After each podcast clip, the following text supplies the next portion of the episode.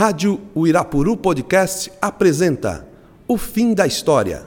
Programa idealizado e produzido pelo historiador Eduardo Torres e a geógrafa Aline de Aquino, professores do ensino médio.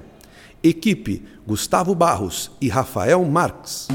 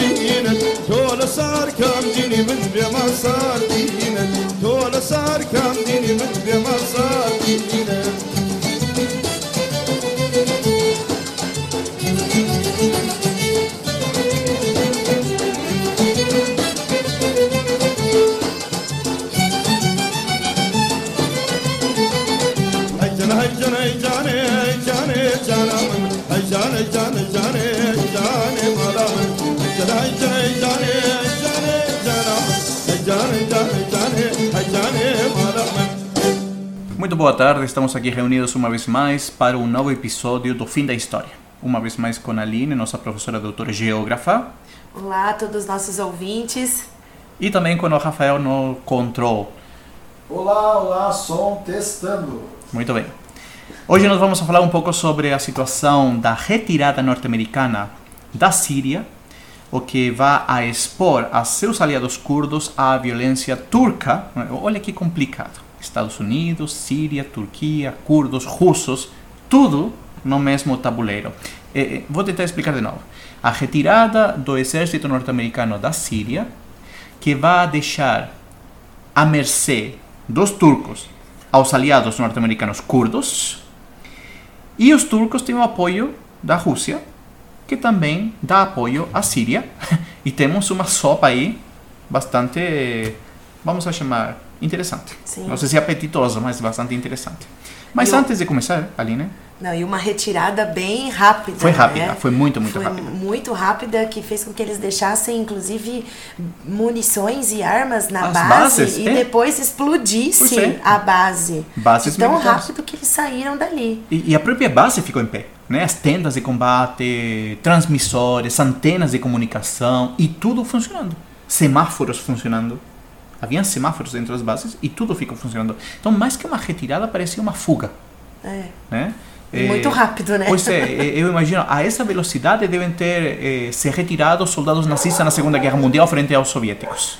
Então não é um recuo, é, é, é uma retirada real, uma retirada assim, absoluta. Não é vamos atirar 30% da tropa, depois 20% da tropa, depois. Não. É, aos poucos, como eles Pois é. fazem nas No Iraque, por áreas, exemplo, no Afeganistão. é. isso. Agora não, foi uma retirada total e imediata. É. Mas antes de falar sobre isso, que é um tema muito interessante, eu queria tocar um assunto que nós discutimos eh, nos últimos dois episódios. Sim. Primeiro, fé de rata. A fé das ratas. Fé de rata. Eu comentava sobre o TIAR, né? E eu falava que o TIAR é um tratado que se inspira no, na doutrina Monroe, né? E eu explicava que a doutrina Monroe foi criada em 23 para proteger a América das invasões das potências europeias. E eu falei Império Espanhol, Império Inglês e coloquei Império Brasileiro. Mas eu não me estava referindo ao Império Brasileiro, estava referindo ao Portugal. Né? Então é essa a questão, né? Eh, não era o Império Brasileiro, era Portugal, Português. né? Pois é, os portugueses, né? Os portugueses. Então isso portugueses. é uma fé de errada. E a segunda, que não sei se seja também um erro nosso, mas eh, a gente somos pegos com as calças curtas pela velocidade das transformações políticas, principalmente na América Latina. Eu comentava com a Aline eh, sobre o episódio das crises na América Latina, Equador e Peru, né, quando a gente tratou isso na semana passada. A semana retrasada, não foi? Eh, não, ah, pode Semana ser. passada, tá semana certo. passada, isso. Semana passada, eh, Para dar risada, Rafael. Tá dando risada por quê? Eu te vou tratar igual que meus alunos em sala de aula. Tá, tá rindo do quê, Rafael? É, é, eu comentava que o Chile e o Uruguai eram as eh, duas as duas países, nações né? né, que não tinham problemas, que estavam de boa, estavam tranquilos. Né? E o próprio presidente do Chile tinha declarado que o Chile era um paraíso na América Latina, um oásis, essa foi a palavra, um oásis na América. Latina. Bom, umas cinco dias depois, o Chile está pegando fogo, né? Ou seja, de oásis passamos a uma miragem né, no Chile. E, e qual é o problema chileno? É um acúmulo de tensões provocadas pela desigualdade econômica, pela desigualdade social.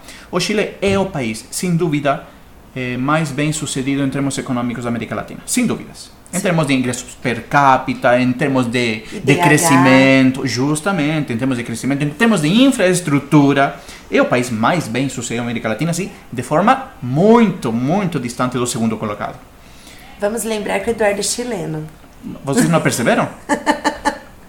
Bom, eu estava com uma aqui, eu estava tentando enganar vocês com um sotaque, mas parece que não deu certo. Eh, então, são anos, são décadas de tensão acumulada e, e eu brincava o seguinte, né? eu brinco com o seguinte, e você que é geógrafa vai- talvez vá, vá completar a, a brincadeira. Nós somos um país telúrico, somos um país sísmico.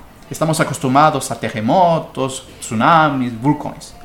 Território a gente- muito é, pouco largo, né? Mas muito extenso Estreito. no sentido É. latitudinal, né? Isso é uma crítica? É isso? Não. Não, é isso? Você está criticando o Chile porque ele é pequenininho? Que coisa. É preconceito. Agora, eh, como nós sabemos sobre vulcões, sobre terremotos, eh, eh, nós desde muito cedo aprendemos também a, a como eles funcionam. Né? Acúmulo de energia e depois energia liberada e provoca Sim, todo esse abalo. Isso mesmo. Então, o que acontece? Se nós levamos a uma metáfora sísmica, o que acontece no Chile é um acúmulo de energia, de descontentamento social ao longo dos 30 anos, desde, eh, desde o fim da, Da ditadura. da ditadura. Desde o fim da ditadura. São 30 anos de, de descrença, são 30 anos de abuso, são 30 anos de privilégios para as classes mais eh, favorecidas. E esses privilégios, essa classe não está afim de abrir mão desses privilégios. Então, o que acontece? A passagem de metrô subiu 30 pesos. 30 pesos equivale a 0,06 centavos. Sim. Ou seja, nada. Nada. nada. Eh, então, não se trata como aqui eram as- os protestos de 2013. Não eram 20 centavos. Lá não são 30 pesos.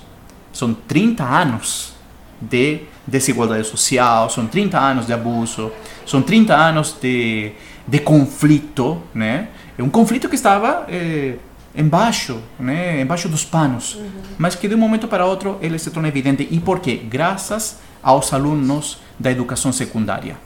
Isso é, a sociedade chilena reconhece muito eh, a participação dos estudantes secundários na mobilização nacional. Né? Os estudantes secundários são estudantes eh, que eles lidam com política desde muito cedo. Né? Eu sempre comento para, para os garotos no colégio que nós temos a obrigação de ter grêmios estudantis, seja na escola pública ou seja na escola particular, porque dessa forma se vai gestando a participação política do jovem. E então, quando nós temos esse esse esse esse avalo, né, que vem com os 30 pesos, né, 30 pesos do metrô, né, aumenta esse valor do metrô. Aí já estoura a situação, os secundários, os estudantes secundários mandam ou pedem, se organizam para evadir, pular a catraca do metrô.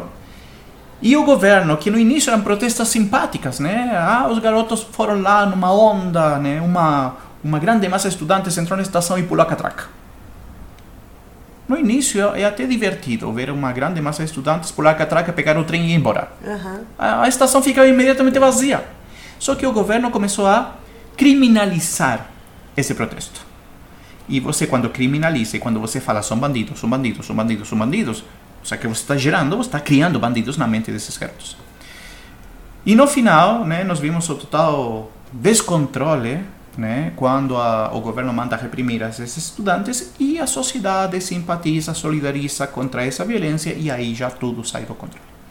Então, quando nós falávamos que só o Chile e o Uruguai estavam tranquilos, né, bom, erro nosso, eh, é o modelo chileno que está dando problemas. Ah, eu não sei se foi um erro. Não, não foi erro, é É justamente. uma. Eu gosto dessa postura. Como, como você mesmo disse. Ah, só estava, só estava provocando, só estava provocando, não foi erro. né? São tá alterações, são modificações que trabalhando com essa lógica de atualidades, a gente está susceptível a isso. não tem sujeito como. à, atualidade. Estamos sujeitos a mudanças. a mudanças que são eh, bruscas, Sim. né? E, e o pior que o Chile vai receber APEC, a, a, a reunião da APEC. do, Paci- do, Bacia- do Pacífico. Pois é, e Trump já está confirmado, Putin O já está Putin já confirmado, confirmou. Xi Jinping já está confirmado. verdade. E esses protestos, quando aconteceram nesse final de semana, é o pior de tudo para Piñera, que é o presidente do Chile, é que a comitiva de avançada de Donald Trump, para verificar se o país é seguro, estava lá. então imagina a surpresa que, se- que eles se levaram. Não, é um país seguro, olha, está tudo queimando, mas parece que está queimando de forma segura. Então é uma é isso que eu queria falar, né? É, A América Latina não podemos falar que nos surpreende, porque a América Latina, desde que a América Latina é assim. É assim. né? É, nós podemos pegar o livro de Gabriel García Márquez, 100 anos de solidão, onde nós veremos esse atrito permanente na América Latina. E, enfim, vamos a voltar ao nosso assunto que é Donald Trump, a retirada dos Estados Unidos da Síria e a exposição dos curdos à violência turca. Exato. O que você pode dizer sobre isso? Porque eu já cansei. Nossa. Vou... Bom, no dia 7 de outubro de 2019, o Trump ele liberou um ataque turco contra forças curdas na Síria por conta da saída deles, né? Então ele autorizou Ah, a ok. saída. Ele abriu a porteira. Isso, ele abriu a porteira, isso. Ele abriu a porteira para que os soldados saíssem. Na verdade, no dia 7 ele liberou o ataque turco e no dia 13 ele fez a retirada total da- das forças norte-americanas da Ah, Síria. então os turcos já estão... Antes já- já, estão em atritos com é, os curdos. já, já. sabiam que os Estados Unidos não iria agir, então eles já se sentiram com liberdade para agredir Sim. ao povo turco. É aí onde Donald Trump vai declarar que iria destruir a economia turca. É aí, Né? Que se eles continuavam nesse, nesse embate, né? porque os curdos são aliados norte-americanos. sim. Mas parece que não vale muito ser aliado norte-americano, né? Não, eles fizeram uma troca ali e, e os Estados Unidos eles, eles tiraram as tropas e praticamente eles perderam uma área, né, uma zona de influência e para eles era fundamental. Mas ele manter. tem essa, essa, essa perda tem nome. Essa no, esse nome é Vladimir Putin. Né? Então, é, essa, essa, esse atrito, vamos dizer assim, entre a Turquia e os Estados Unidos, ela já começa é, anterior, né? Não é agora. Ela vai começar primeiro em 2016, quando você vai ter uma tentativa de golpe de Estado contra o Erdogan. O Erdogan. Sim, sim, sim. E nessa tentativa de golpe, você vai ter um distanciamento entre Ankara e Washington, porque, segundo o governo Erdogan, os Estados Unidos participou, teve uma certa participação nessa tentativa de golpe. Porque você tem a base de Incirlik.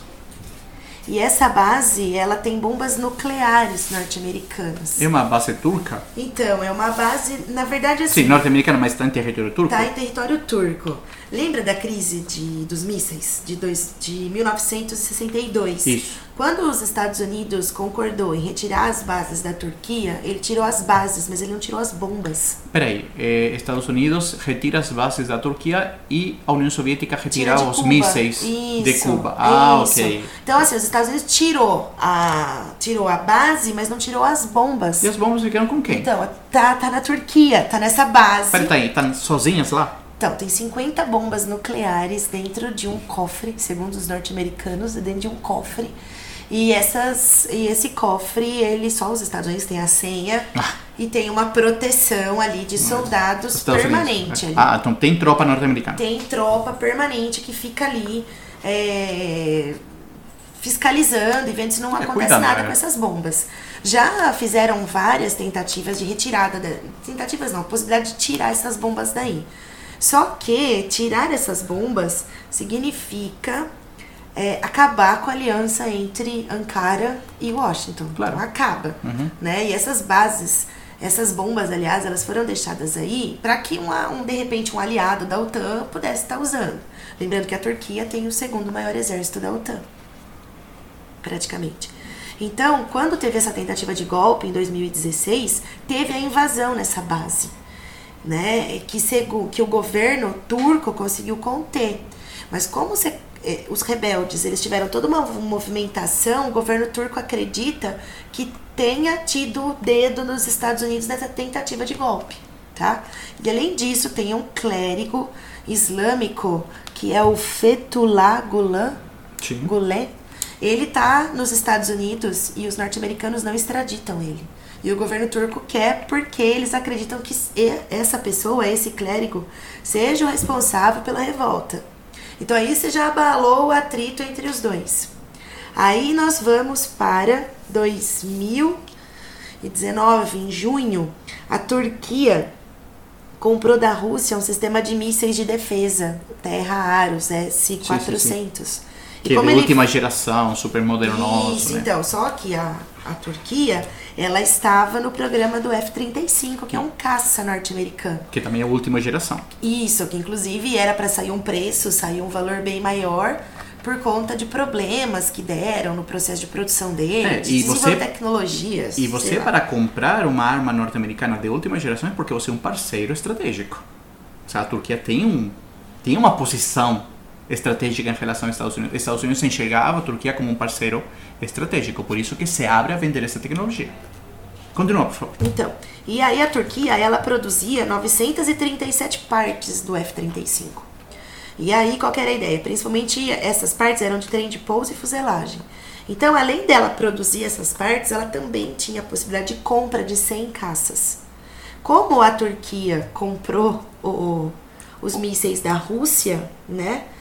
Ela foi excluída do programa F-35 dos Estados Unidos. Inclusive, nessa, nesse período, tinha até é, pilotos turcos nos Estados Unidos fazendo teste e eles tiveram que voltar para casa. Isso é 2019. E isso em junho, né? De 2019. Aí agora, Mas é, é por isso que eu falo que atrás de tudo isso está a mão de Vladimir Putin, Sim. claramente. Né? Quem elege Estados Unidos, quem elege a Donald Trump nos Estados Unidos, aquele ataque hacker, famoso ataque hacker, né, que vai cair no colo dos russos, que vai cair na responsabilidade dos russos, que eles vão expor dados da Hillary Clinton para avalar sua sua campanha, sua imagem, e ao mesmo tempo vai isso vai propiciar que Donald Trump seja eleito. E depois quem abala a relação entre Turquia e e Estados Unidos com os mísseis é a Rússia de é novo. a Rússia de novo. né? É, sim, quando. E, e aí quando eu falo que tirar as tropas foi um erro, e eu acho que o Trump dele deve ter sido manipulado de alguma forma, alguma coisa aconteceu para ele tirar essas tropas de, de repente. De um dia pra outro, é. E do dia para E outro. abandonar os aliados. Isso, e abandonar o povo curdo, né? Ali, os, o curdo. ah, O Kurdistão O sírio, Kurdistão. né? É, deve ter sido algo assim, ele deve ter sido manipulado. Mas tem duas coisas aí, né? É, primeira que Donald Trump sustenta todo o seu governo na lógica de America First, né? América primeiro.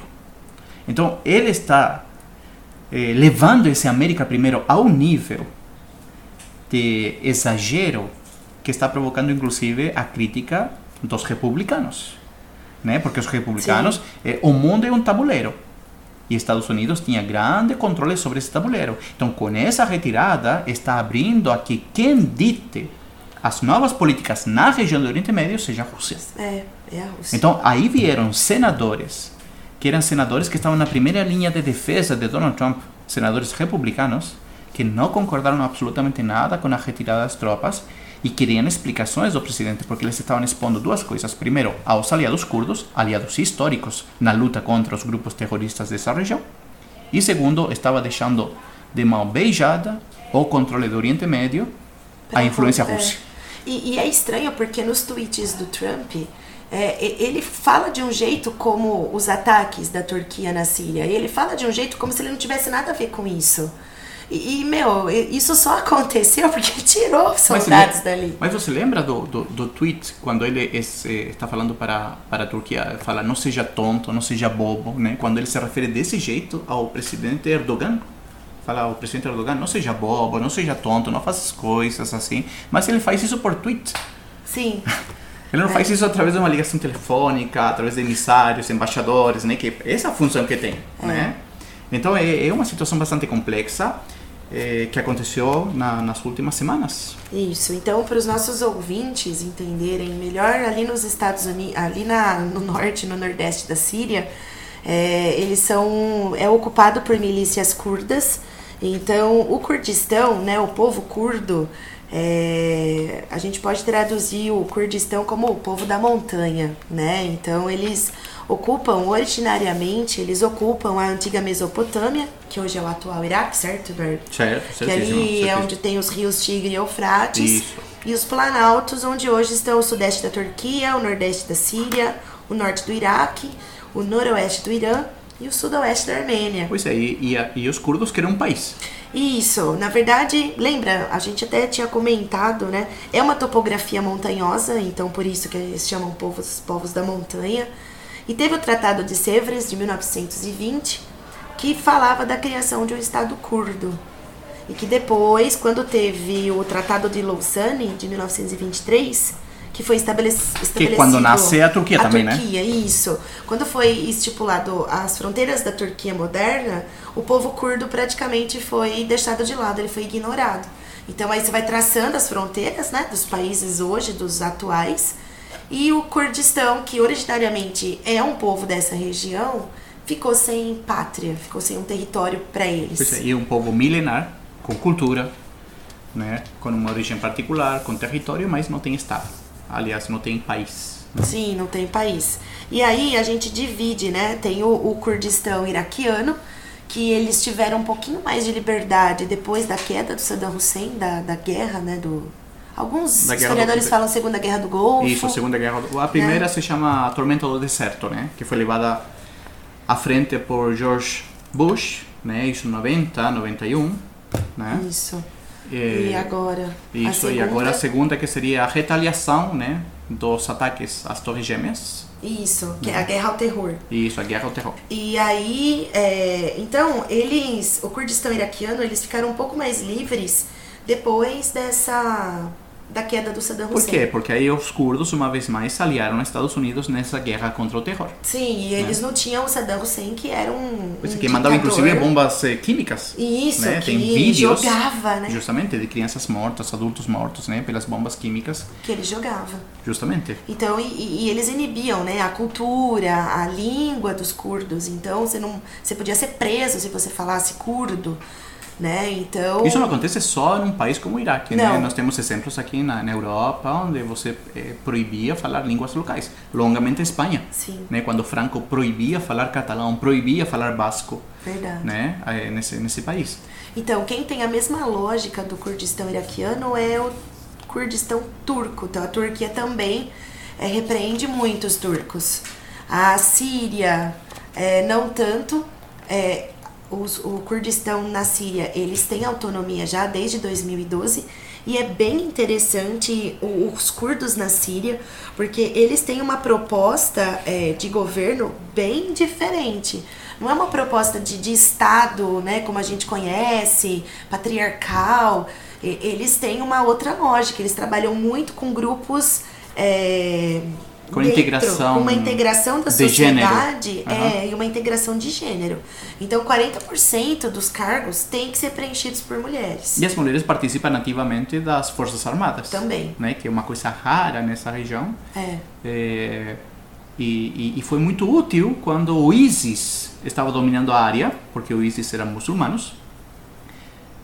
E, e- e os muçulmanos não podem ser é, atacados, é, né? Mas o Estado Islâmico que tem Isso, essa, Estado essa coisa, né? Que é aquele islamismo do século. XII, né? Pois é, é, que a mulher não pode matar o homem. E aí vinham as soldados curdas com armas, né? E atiravam. Então a- a participação feminina é muito importante nessa região. É, parei concluindo já. Então, deixa eu só terminar. Daí Por tem isso, o, o parei concluindo. tem, ó, tem o Kurdistão iraquiano, então, eles estão autônomos também.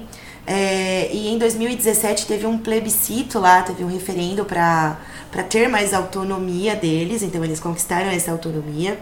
O povo, o curdo, os curdos na, é, na Síria também tem autonomia desde 2012. Só que o povo curdo no Irã, eles não têm autonomia e o governo é bem claro. Então eles podem expressar a língua, a cultura deles, mas quando se fala de autonomia de uma representação política, o governo iraniano não quer saber, então repreende.